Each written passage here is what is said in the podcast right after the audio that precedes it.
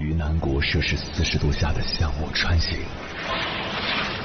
在冰城零下三十度的中央大街漫步，往十里洋场听罢一曲天涯歌女，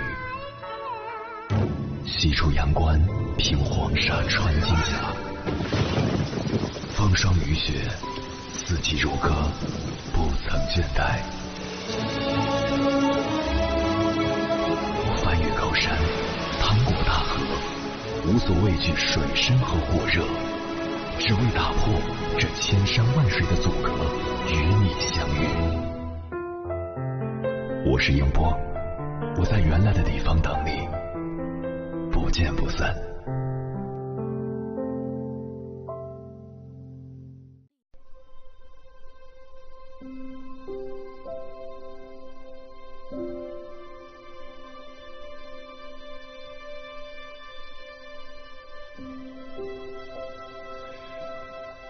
相信你也有过这样的感受：每天工作八小时以上，像个机器人，情感代入不了一点，很怕回家跟人说话，因为白天说太多了，浪费太多脑细胞了，泪点越来越低，疲累的累是下班人的共鸣，泪点低了，看个电影吧，泪点也低，眼泪的泪，剧情还没咋地呢，已经梨花带雨了。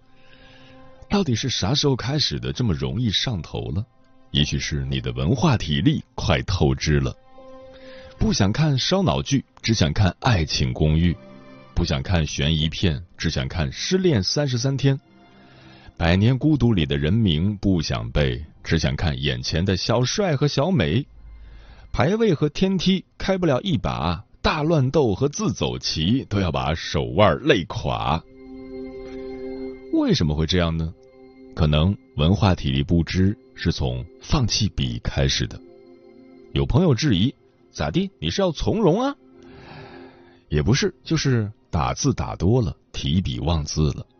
以前两天用一支笔，现在到辞职一支笔都没用完。打字水平也不及小时候。微机课上的生死时速谁懂啊？家人们。那会儿为了练打字，还学过一段五笔输入法。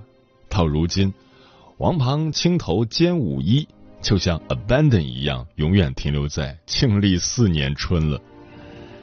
即使背诵了再多的古文，文化体力依然提高不了一点。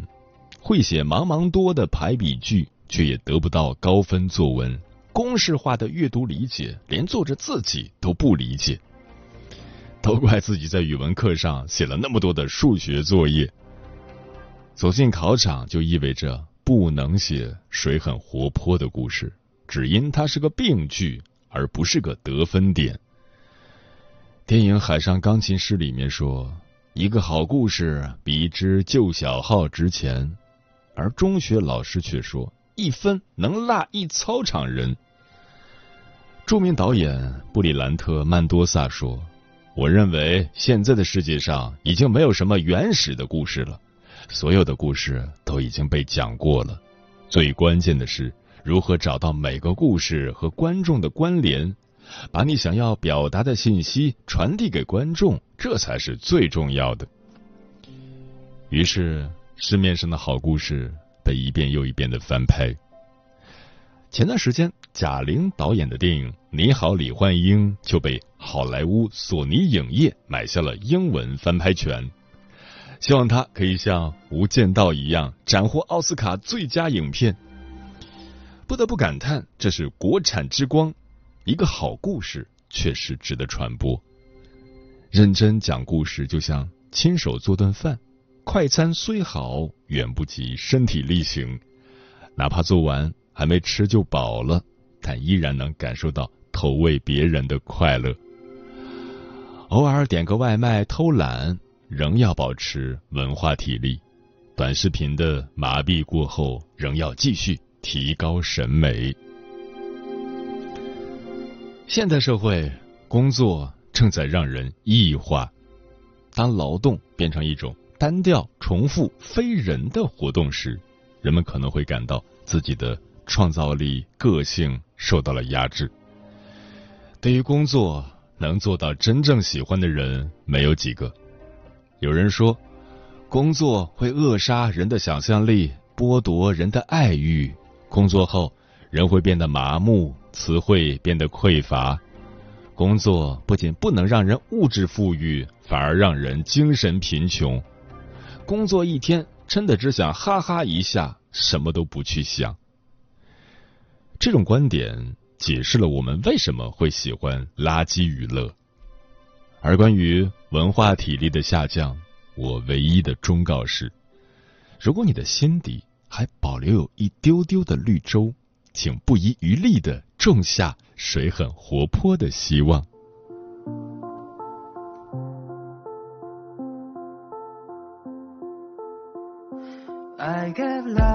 不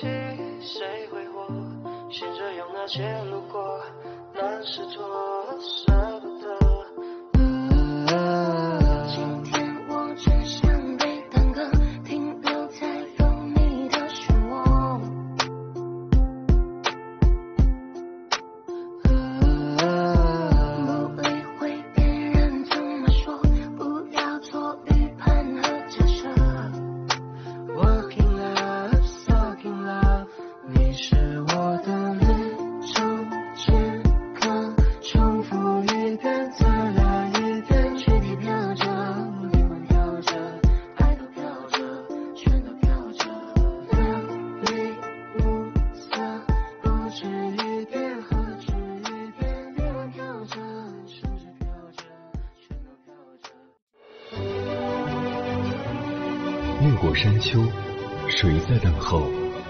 跨过河流，你已走了很久。我想，你应该一直在等候，怀着同样的心事，保持最初的温柔，等候我的不远万里，在今夜与你邂逅。中央人民广播电台交通广播，千山万水只为你，夜上浓妆，月色正好。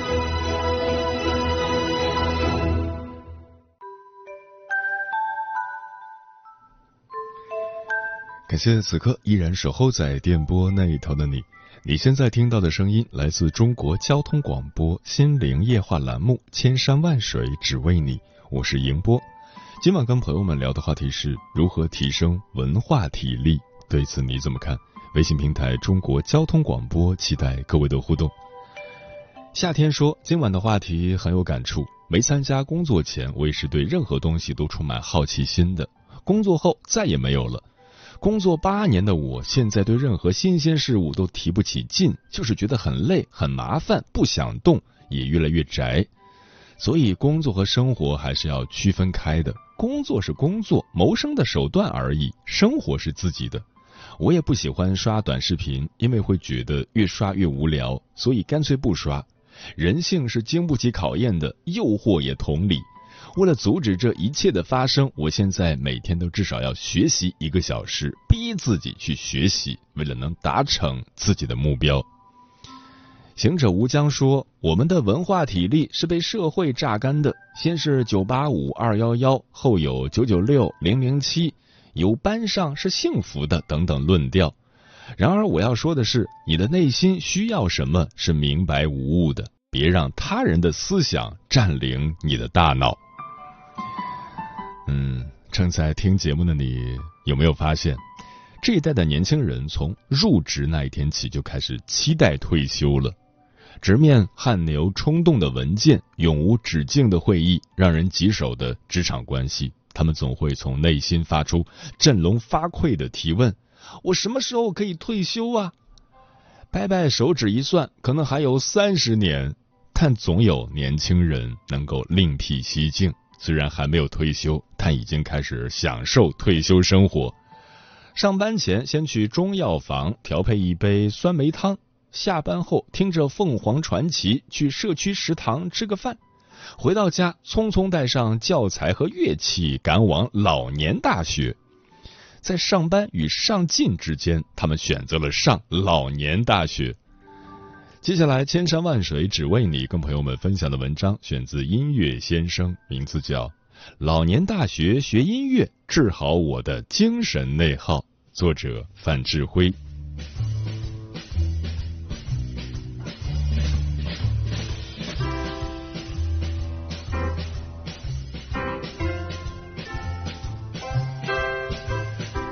在老年大学学音乐到底有多香？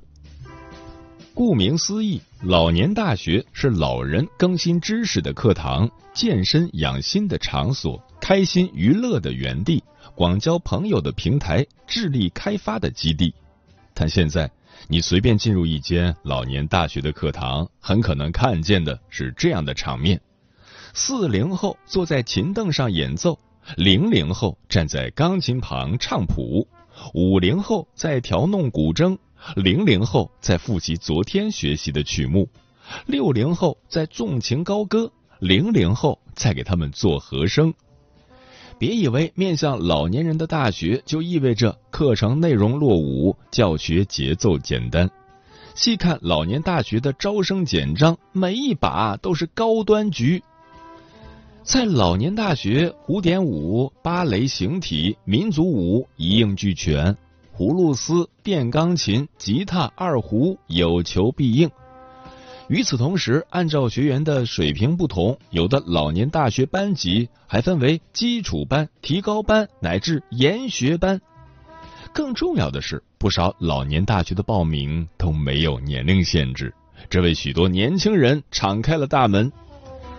在二零二三年上半年。二十九岁的莱纳就向媒体分享了他在老年大学学习钢琴的经历。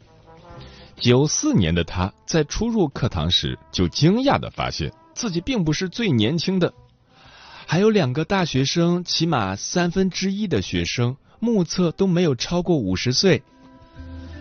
除了课程丰富，在动辄几千元的兴趣班费用面前，老年大学的价格实在让人心动。例如，广州老年大学的微信公众号上显示，绝大部分课程都是五百元一学期，一节课四十五分钟，每周上两节，共十六次课。据北京市东城区老年开放大学的招生简章显示，最便宜的课程只需要二百六十元十五次，最贵的形体课程也不过是一千三百元十次。艺术类课程价格大多在四百至五百元，极高的性价比掀起了一波年轻人入读老年大学的热潮。打开小红书，各类年轻人报名老年大学的帖子层出不穷。来自全国各地的年轻人，要么呼朋引伴参加心仪的课程，要么做最新的课程表分享。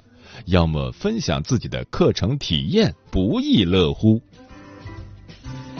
不过，许多城市都将入学年龄限制到了四十五周岁以上，但这并不能阻碍年轻人学习音乐的脚步。社区课程、市民夜校也顺势成为年轻人的新宠。前段时间，话题“上海年轻人为啥都开始上夜校了”便登上热搜。到群众文化馆上夜校，俨然已经取代了 City Walk，成为沪上年轻人的新头号。夜校课程分为春季班和秋季班，一共开设点位一百二十三个，课程二百七十八门，几乎囊括了所有可以想到的艺术门类：声乐、戏剧。瑜伽、美妆、手工、绘画、舞蹈，甚至还有一大批非遗项目。绝大多数课程每周安排一次课，在工作日的晚七点至八点半，也有部分课程在周末。一期十二次课，收费都为五百元。据悉，上海的市民夜校吸引了近三十八万人报名，最终招收学员六千五百零七人。其中八零后、九零后占比高达百分之七十九，甚至报名期间抢的最快的课程，八秒内就没有了名额。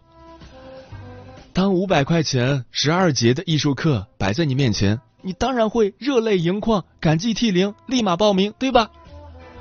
在澎湃新闻的采访中，夜校学员小白激动地说。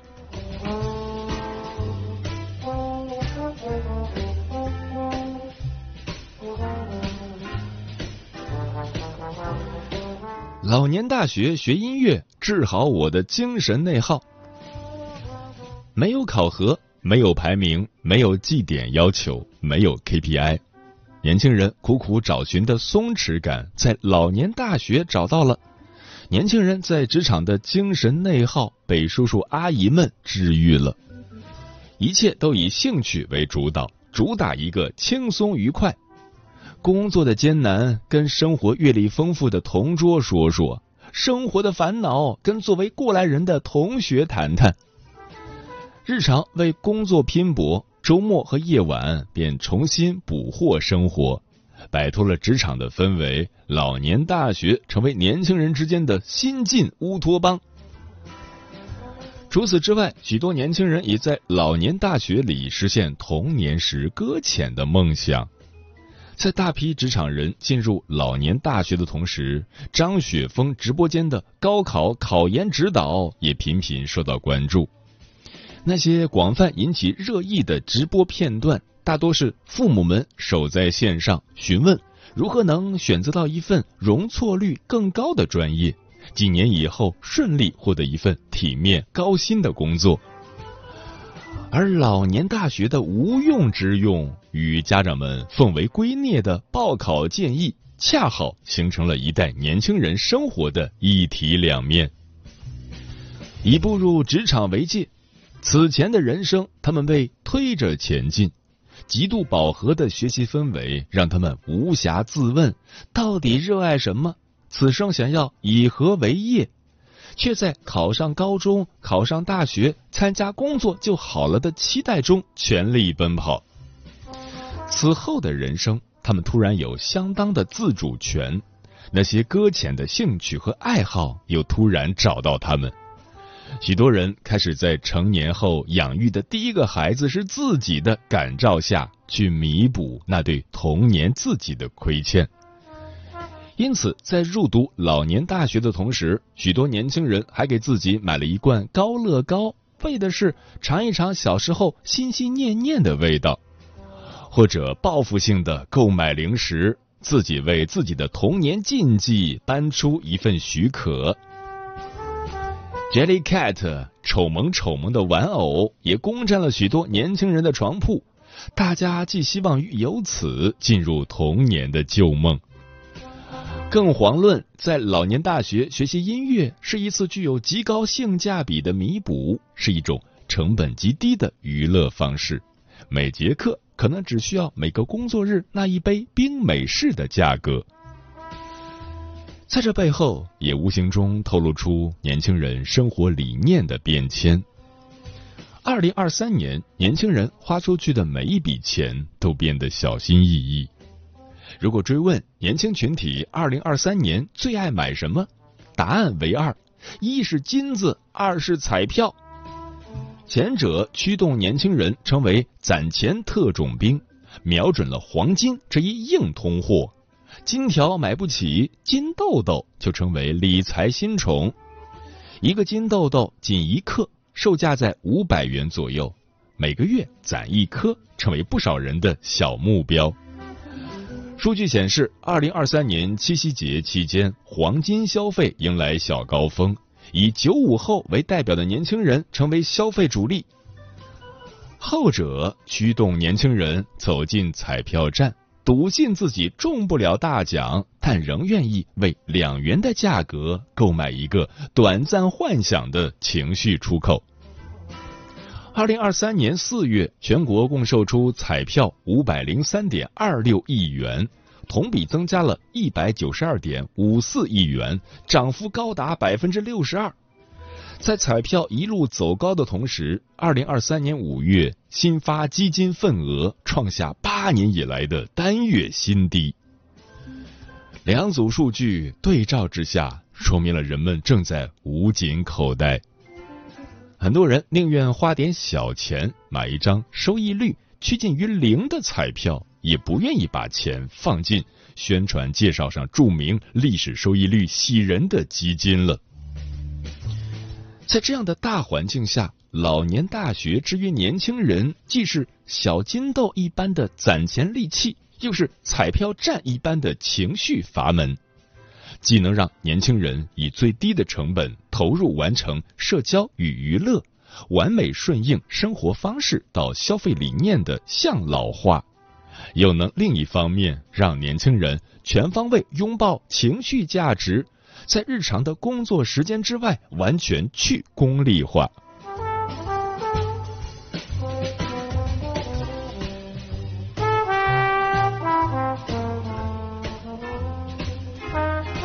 其实我们都需要精神老年大学。在年轻人开始入读老年大学后，质疑也随之而来。首当其冲的就是年轻人是否在抢占中老年人的资源。事实上，很多老年大学仍会限制报名年龄，通常在报名或入学人员不足时，才会将剩余名额向年轻人开放。例如，有年轻人在报名以后就接到了老年大学招生办公室的电话，通知他们的入学资格被取消，并解释说，之前面向年轻人开放是因为疫情期间报名的老年人不足。当我们思考年轻人进入老年大学是否会带来资源争夺的社会问题之前，不妨想想。这些掌握着文化话语权、处于文化消费中心的年轻人，被工作压力裹挟着，逐渐丧失深度学习和文化消费的热情，又何尝不是一个社会问题？正如最近一个新的名词引发年轻人的关注，那就是文化体力。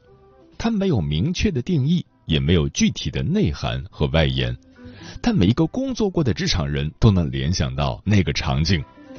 经过十余个小时的工作，再加上数个小时的通勤、参加泛文化活动的精力，全部消耗殆尽。看不懂深度的出版小说，需要看微博上的各国文学 bot；也看不懂两个钟头的电影，需要看三分钟内涵盖所有信息量的电影解说。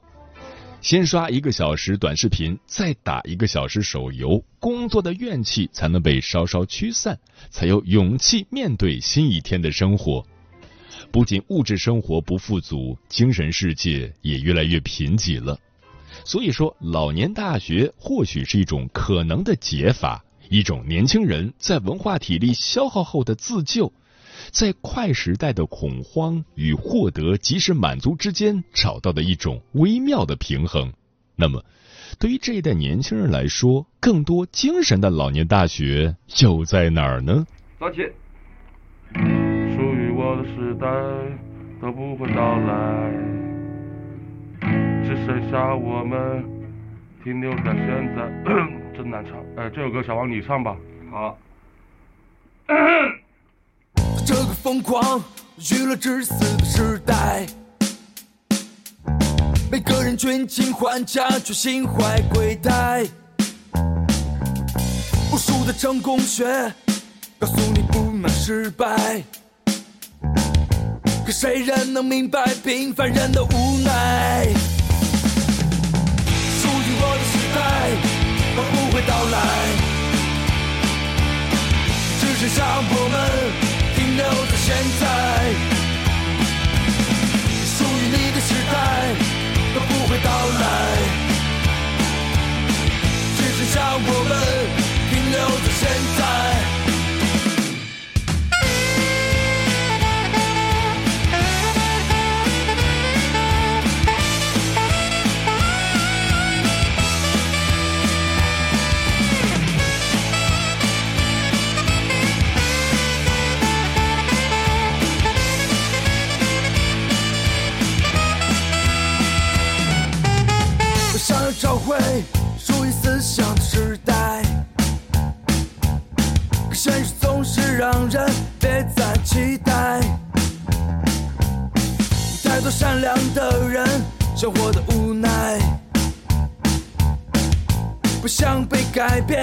也，无法释怀。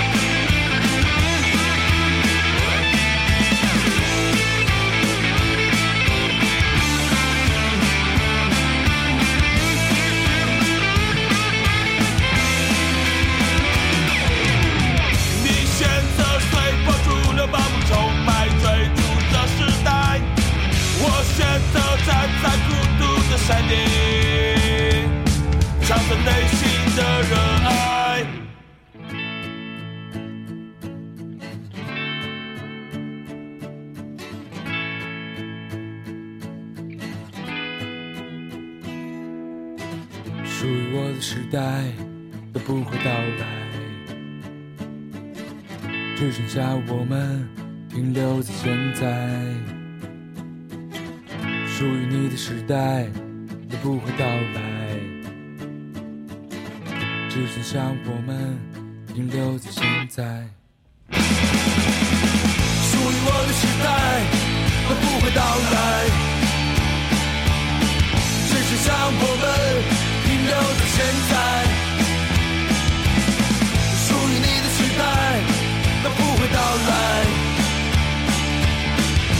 像我们停留在现在。快点好了，我平常都喝的缺缺的没味了。